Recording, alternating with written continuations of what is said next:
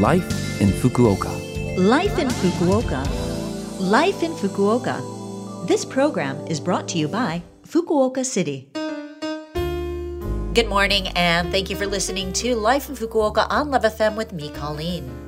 This program is just a short show to share with you tips on how to live in Fukuoka City more comfortably, as well as give you information from the city and things to do when you're out and about. For all of that, make sure you tune in every Monday morning for Life in Fukuoka in English. Life, in Fukuoka. We're already halfway through the year, aren't we? How has your life in Fukuoka gone these past six months? With this warmer weather, there are tons of events that will take place music festivals, food festivals, local crafts and goods events. The list really goes on. And there's a lot to enjoy here in Fukuoka. Recently, it's been pretty nice weather for hiking and just getting out in general, which is something I enjoy. A couple of weeks ago, I hiked Aburayama, and then about a week ago, went to Shiraito Falls in Itoshima to enjoy the somen nagashi. That's where the somen noodles go down a chute, and you have to catch them to eat them.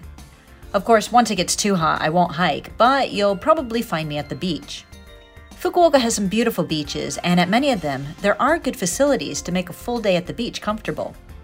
Momochi Beach is convenient to the city, but if you want to get away from the city, you can catch a bus west out to Itoshima. It stops near the Meoto Iwa, or Wedded Rocks, and feels like a proper little beach area with loads of different restaurants dotted around.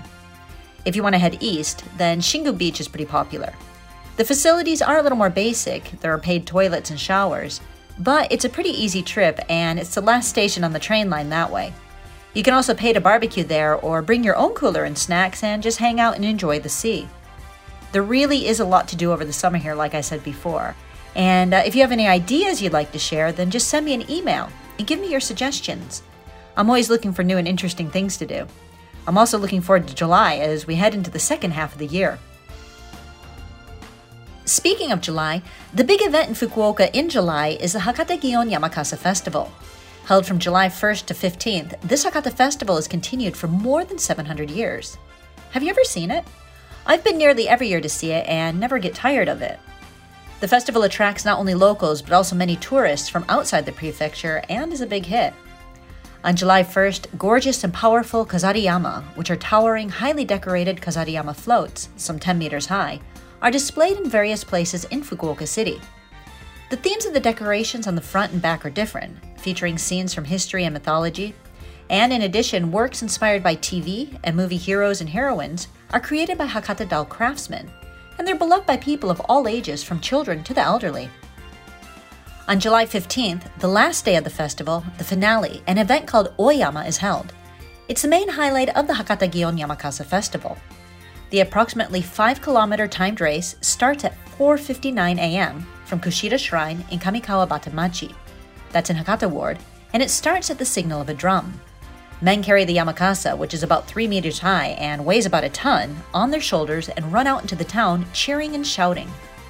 The course from Kushida Shrine, the starting point, to Susaki Town, the goal, attracts many spectators even before dawn. You can experience the tension, impressive bravery, and excitement of these men if you go out to see it. You can see them running through the streets from July 10th to 14th, rehearsing for the last day of the festival if you don't want to go early in the morning. There's a phrase that goes, It's not Hakata because of Yamakasa, but Yamakasa exists because of Hakata. This highlights the unity of Hakata residents in creating the festival, and I encourage you to enjoy this festival along with them. Life in Fukuoka.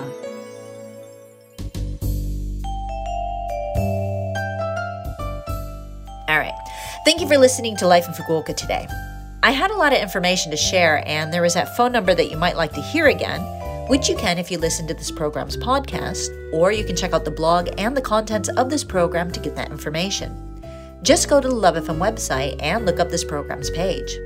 We're also asking for messages from our listeners. Any message is great. Let us know what you think about the show or things you've discovered in Fukuoka. The email address to send to is 761 at lovefm.co.jp. Again, that is 761 at lovefm.co.jp. I'm looking forward to hearing from you. Have a great day, and I will speak to you again next week.